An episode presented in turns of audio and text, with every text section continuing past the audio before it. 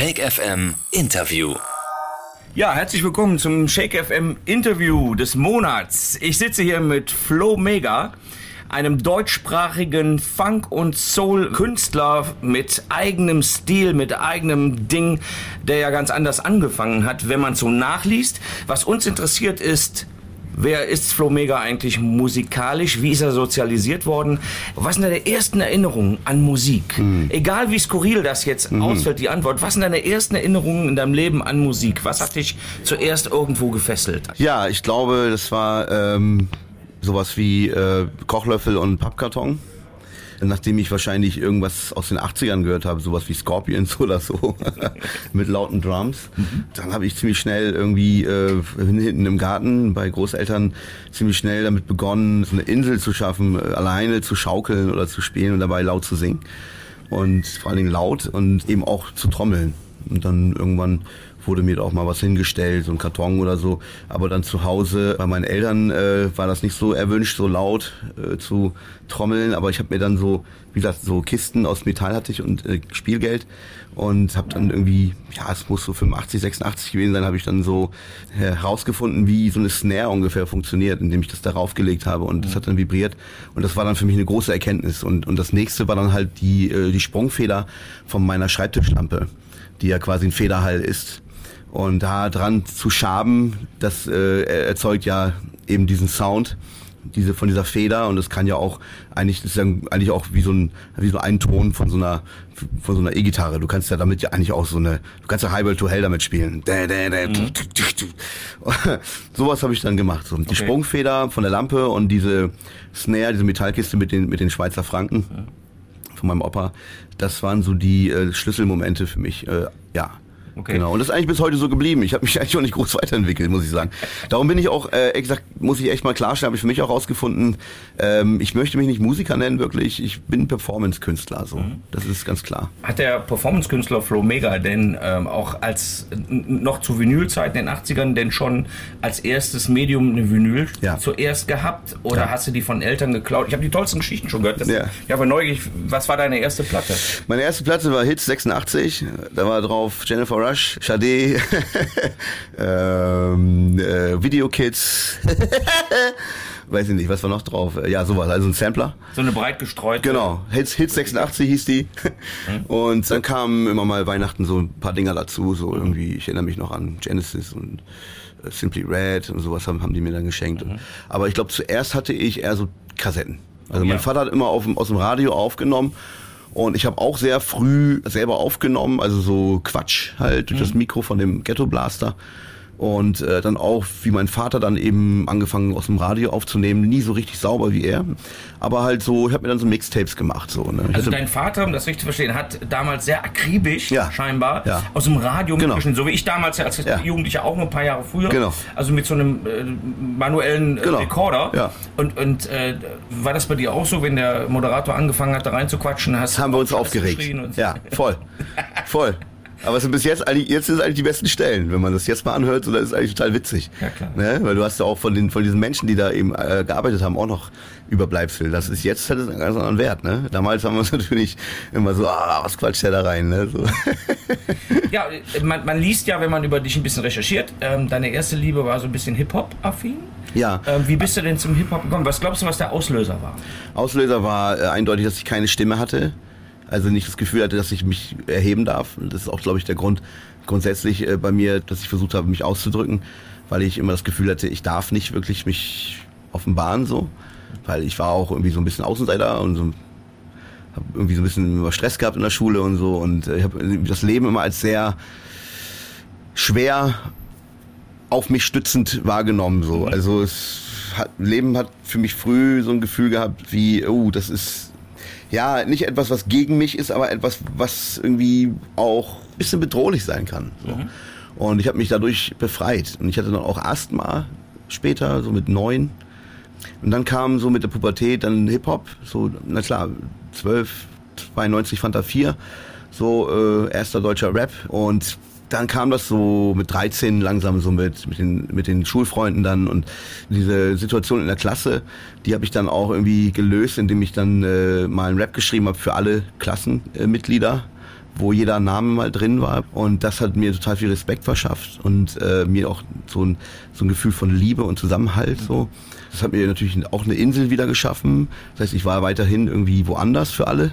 Aber es hat mir super viel Stimme gegeben und ich hatte auch das Gefühl, eben das Asthma dadurch irgendwie ähm, kompensieren. Ja, weil Asthma macht alles zu und darum habe ich auch heute noch diesen Pressgesang. Also ich kann nicht schön ruhig singen, ich muss irgendwie immer, ich habe das Gefühl, ich muss immer irgendwas durch so ein Nadelöhr pressen. So. Ist dir eigentlich klar, du bist ja der, der, der Akteur, ist dir klar, dass die Art und Weise, wie du singst, ja sehr unique ist und dass dich das ja auch ausmacht?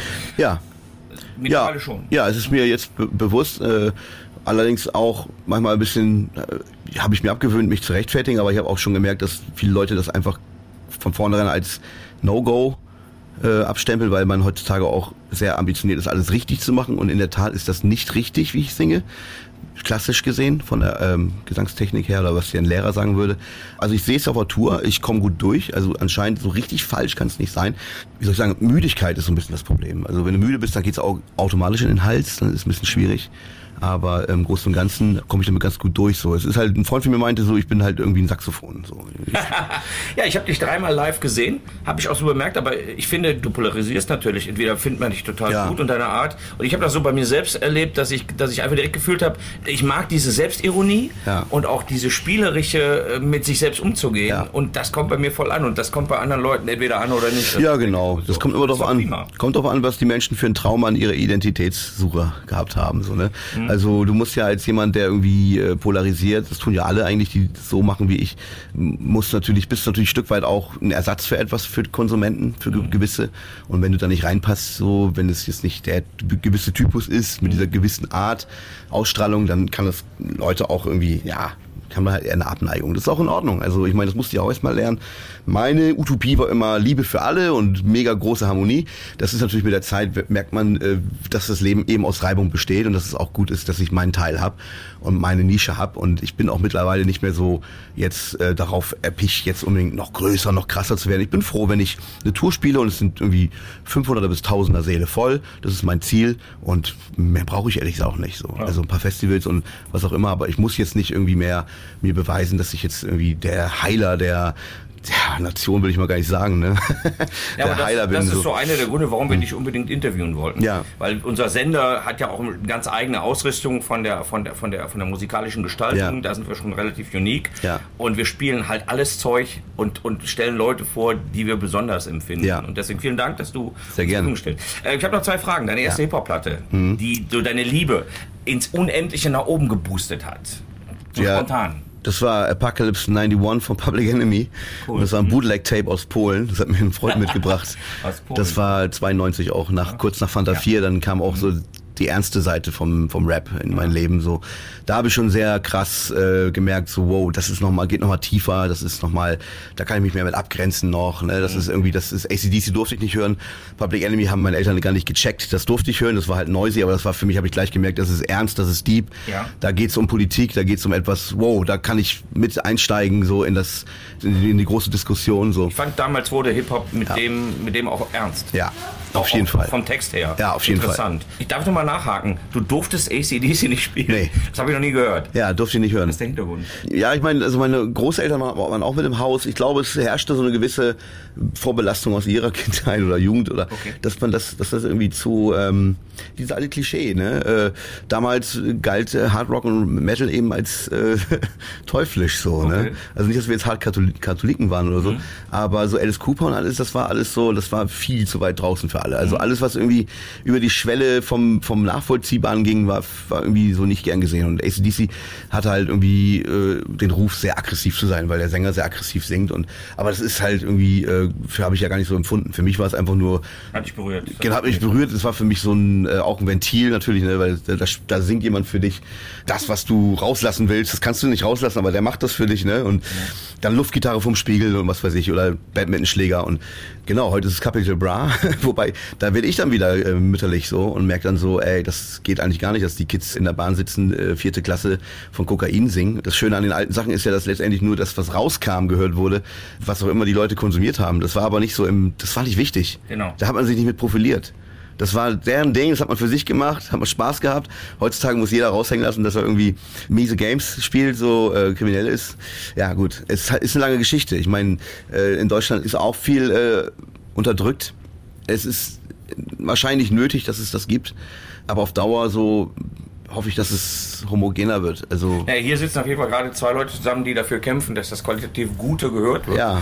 Und das kann ich nachvollziehen, was du sagst. Was, ich, was mich völlig geflasht hat, und in diesem Interview geht es ja nicht um mich, aber das ist eine schöne Einleitung, dein zweites Album. Ja. Habe ich gehört und bin völlig ausgeklingt. Also Ja. ich bin Funkertier. Ja. Mit 70er Funk und. P-Funk. Und ich bin Yes. auch in der Schule, als, nicht als Außenseiter rumgelaufen, aber ich hatte Trombolation von Parliament unterm Arm. Right. Weißt du, und, und wir haben natürlich auch ACDC, Status Ja. Quo gehört, also als Kids. Aber ich habe dann irgendwie schon da in die Richtung. Und ich bin Funkertier. Und als Right. ich dein Album hörte, bin ich völlig ausgeklingt. Und ich, ich fand es einfach so geil, dass man stimmlich mit Ja. deutschen Texten, das gab es für mich bis dahin nicht in, dieser, in diesem Level. Nee. Ähm, was hat den Funkwahn bei dir ausgelöst? Was war der Trigger, dass du gesagt hast, Funk ist jetzt mein Ding? Das kann ich dir schwer sagen. Ich meine, es hat ehrlich gesagt viel damit zu tun, dass durch das jahrelange Sampling einfach man mehr und mehr in Kontakt gekommen ist mit der Mucke, eben auf Funkpartys war oder eben auch coole Leute kennengelernt hat, so die, auch ein paar Oldschooler oder auch, ja meistens Oldschooler, die dann eben mit dem Stuff kamen und man erst verstanden hat, woraus sich Hip-Hop eigentlich zusammensetzt über die Jahre so und dann kam halt das Interesse für diese Mucke. Ne? Also es kam bei mir ehrlich gesagt etwas später, das würde ich mal so auf Mitte 96, Ende 90er so legen, weil da, da kam erst das Bewusstsein für diese ganze, für diesen riesen Fundus hinterm Hip-Hop.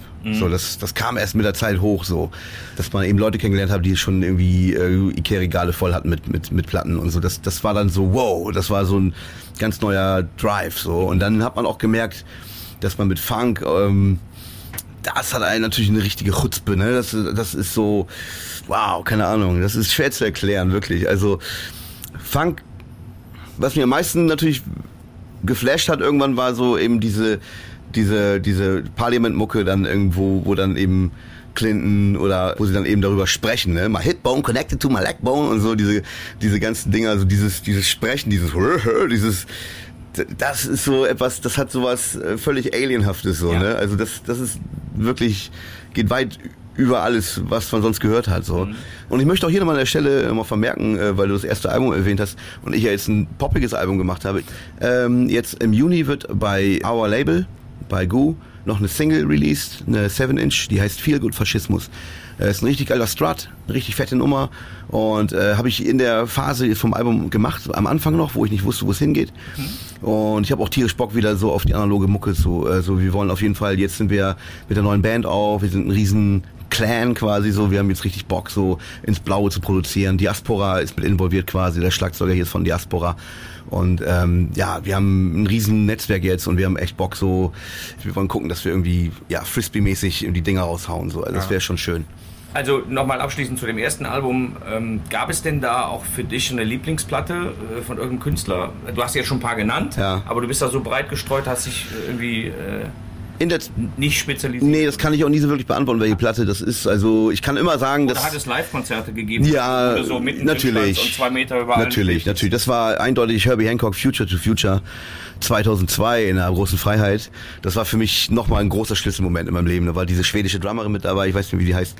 Äh, und es war unfassbar für mich. Es war wirklich, also davon habe ich noch sehr lange, jahrelang gezehrt von dem Konzert. Und auch danach äh, viele Sachen gemacht, die in die Richtung gehen, äh, also im Hip-Hop-Gedanken. Und dann kam auch die ganze Madlib-Welle hoch und dann kam, wurde Hip-Hop auf einmal, auf einmal alternativer. Dann gab es diese ganzen verschiedenen Richtungen im Hip-Hop. Auf einmal wurde es alternativ in der Ecke, da künstlerisch, da wurde es kon konservativ, da kapitalistisch, da völlig verjunkt, an der Ecke wurde es, weiß ich nicht. Also und jetzt ist Hip-Hop eine große Gesellschaft so. Ähm, aber auf jeden Fall habe ich durch Herbie Hancock riesige Schlüsselmomente erlebt. Also Hast gerade du live. Zeit irgendwelche Clubs gegeben, wo du als Privatier einfach gerne auch hingegangen In? Bremen, in Bremen hauptsächlich, ja, Urban Jazz Groove im Lagerhaus äh, mit mit mit äh, Gu und und mit äh, Säbel Kobs, Ubeide und genau sowas. Äh, habe auch früher im Delight oft zu Hauspartys bin einfach los, dann lief Hausmusik, dann habe ich gesagt, ey Kopfhörer am Start, ja, alles klar. Schoko hat mir dann Kopfhörer gegeben, habe ich einfach auf Haus äh, Vocal House gemacht, dann habe Drinks bekommen. Die Leute waren ja also Yuppies so, die waren dann auch mir wohlgesonnen. Also ich habe immer irgendwie, ich durfte überall singen, wenn ich wollte. So ich bin irgendwie abends los, hab geguckt, geht was so und dann bin ich irgendwie irgendwo rein, habe gesagt, kann ich was machen habe ich meistens so quasi MC auf Das den ist Partys gemacht. Also das ist ja auch eine Story der 90er. Ich Ja. habe Rob Hart interviewt von Cool Millin.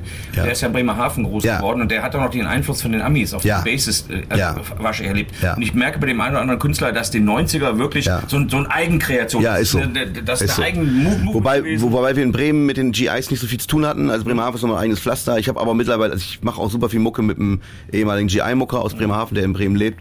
Und der hat die ganzen alten Synthes und wir machen richtig geile, ja, so Enterprise ist der Club ja da in, in Bremerhaven, äh, so, ja, so, was ich Midnight Star Mucke machen will. So, wir haben auf jeden Fall viel, much more in store, so, auf jeden Fall. Also, Cool. Dein neues Album, du hast es selbst gerade betitelt, so ein bisschen mehr in den, in den populären. Ja. Mhm. Also ich habe das nicht so empfunden. Ich, was ich gut finde, ist, dass du deinen eigenen Style behalten hast Ja. und auch so diese, diese Deep, dieses Diepe von den Texten, aber selbst sich auch nicht immer ganz ernst nehmen. Geht gar nicht anders. Das ist eine schöne Mischung, ne? Es geht nicht anders. Also ich, wie gesagt, ich, wenn ich so, so einen Prozess durchlebe von einem Album, dann lerne ich mich immer wieder neu kennen. Und äh, ich war immer ein schräger Vogel und ich kann nicht irgendwas sein, was ich nicht bin. Also es ist bei mir in meinem Leben hat die Selbstironie oder der humoristische Umgang mit mit allen möglichen Themen immer großes Credo. So ich kann Lügen nicht ertragen und ich finde im Humor und in der Weisheit ist am meisten Wahrheit drin. So wenn du es noch so sehr verdrehst, egal auch im auch im, äh, im Sarkasmus und so. Also gerade in der Zeit, wo wir leben, äh, ja das neue Album, wie gesagt, das ist Spiegelbild deiner Gedanken. auch auf jeden Fall. Ich habe einen Prozess losgetreten vor ein paar Jahren und ich habe bestimmt 50 Stücke gemacht. Ich habe nur 12 genommen. Es ist auch meine erste spürbare Struktur äh, in meiner äh, Legacy, wo ich einen Strukturwandel klar spüre. Und ähm, auch Funk, wie gesagt, äh, auch das mit dem Autotune, wenn man es mal aus einem anderen Warte sieht, ist es teilweise einfach sau funky. Und ich meine, George Clinton hat gesagt, er, er steht auf Cardi B. Ich meine, das ist so, äh, nicht, dass ich die jetzt gut finde wegen ihm, aber er sagt so, ey, ich meine, das sind die Clones. So, weißt du, das ist, wenn man das mal weiterdenkt, dann ist da viel, ähm, ja, ist da viel Sinn dahinter. Und für die jungen Leute, ja, es geht ti- tierisch bergab, weil ein Trap House ist ein, ist ein, ist ein Drogenhaus so. Aber es geht auch tierisch in eine andere Richtung so. Also du musst, den, um den Autotune zu bedienen, Noten können und so. Das ist für die Kids schon mal weitaus mehr als nur Technik und Sampling.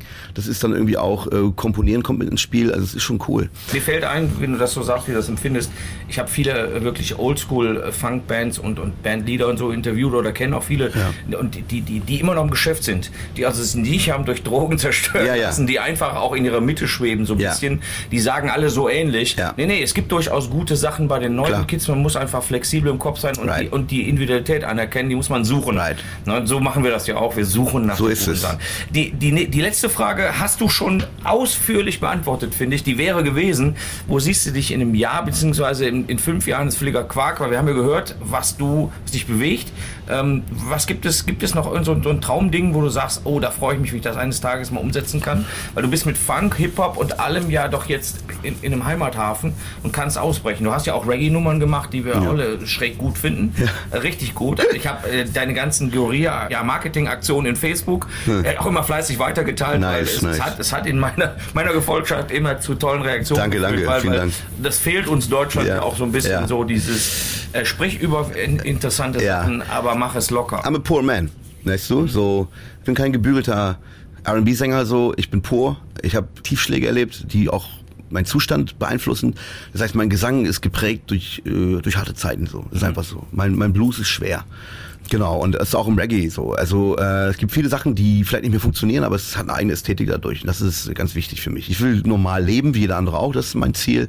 Und äh, ich möchte einfach jetzt engmaschig arbeiten und äh, ich habe einen Überblick gewonnen jetzt über die Jahre, weiß ungefähr, wie die Mechanismen laufen. Und wir haben es ein bisschen leichter heutzutage so mit den Releases und das werde ich auch ausnutzen. So. Also ja, wie auch immer. Also im Großen und Ganzen hoffe ich, dass ich jetzt am Ball bleibe und das als meine wirkliche Arbeit jetzt empfinde, dass ich mein Space habe, dass ich meine Leute habe und dass wir kontinuierlich releasen, so dass wir die Hörerschaft irgendwie auf eine gesunde Menge äh, noch erhöhen so. Und dann würde es mich freuen, wenn ich verdauliche Touren spiele mit 1500 bis 1000 Hallen, äh, da wäre ich happy. So, Ich freue mich jetzt schon auf, auf das Konzert heute Abend. Ich habe dich einmal mit der neuen Band schon gesehen, mit dem Baltic Soul, haben Yes. uns eben in Ruhe unterhalten. Ja, großartiges Fest. Deine alte Band war schon großartig Ja. und wenn man so als jemand, der dich nicht gut kennt, auf einmal sieht, er spielt mit einer neuen Band, dann denkt man so, naja, er will halt neue, äh, sich neu beeinflussen lassen. Ähm, Diese neue Band, da hast du dich drin verliebt. Wieso? Also ich liebe die, ich lieb, ja, ich lieb die Rough Cats auch und wir, wir hatten letztens ein kleines Revival beim 40. von Uwe Bräunig, dem Drummer. Mhm. Und es war wunderschön, ich hätte fast geheult. Ja, ich meine, das kann man gar nicht vergleichen miteinander. Mhm. Wir hatten eine Brass Section, wir hatten schweres Rhodes, wir hatten hartes Equipment dabei, immer alles, ja, Oldschool-Shit so. Jetzt ist alles ein bisschen leichter, wir haben jetzt Nord Synthes, wir haben ein bisschen äh, Ableton läuft mit, wir spielen auf Klick, also ist alles ein bisschen moderner eben und ich, für mich ein bisschen schöner, weil ich mich mehr fallen lassen kann. Ich muss nicht mehr so Gas geben. Also es war für mich ein bisschen schwierig mit der Zeit, dieses Rock-Level zu halten, weil ich bin, ich kann nicht mehr so hart. Ich kann nicht mehr Hat ganz Substanz gekostet. ja, ja, es war, es war nicht mehr so tragbar und äh, es gab da politische Probleme und äh, aber wir haben uns lieb und äh, es gibt bestimmt Revival und Reunion meine ich und ähm, ja, die Band jetzt, wie gesagt, so läuft total unkompliziert, so wir haben einen tollen Techniker, der Bass spielt auch, der hat den In-Ear-Sound gemacht. Es ist grundsätzlich eine Offenheit da, auch im Austausch, wenn man sich Sachen vorspielt, so, da ist kein, kein Musik-Nazitum, so, da ist halt einfach anders. Es ist in Hamburg, ist ein bisschen näher dran, so an Bremen, ja. Ja. Ja, also das ist das Interview bei Shake FM, dem Ja. Soulbeat Radio. Ja. Ähm, jeder, der das Interview jetzt hört und dich noch nicht kannte oder nicht so richtig am Schirm hat, das ist mein Wunsch. Hört rein, ihr hört Flo Mega in unserer Heavy Rotation, mit, momentan mit drei Stücken. Zwei von dem neuen Album und ein etwas älteres. Älter Ja. ist natürlich Quatsch, aber auch eine saugeile Nummer. Danke. Emma, vielen Dank. Emma. Flo Mega, es Jeden. ist eine Riesenfreude mit dir ein Yes, bisschen sir. zu kommunizieren. Auf jeden. Und äh, ja, wir freuen uns auf die kommenden Dinge, die da kommen. Und äh, ich wünsche dir, dass du in deiner inneren Mitte bleibst und glücklich bist. Danke dir mal. Shake it till you make it, never fake it. Auf jeden Fall. FM, Flow Mega. Peace. Shake FM Interview.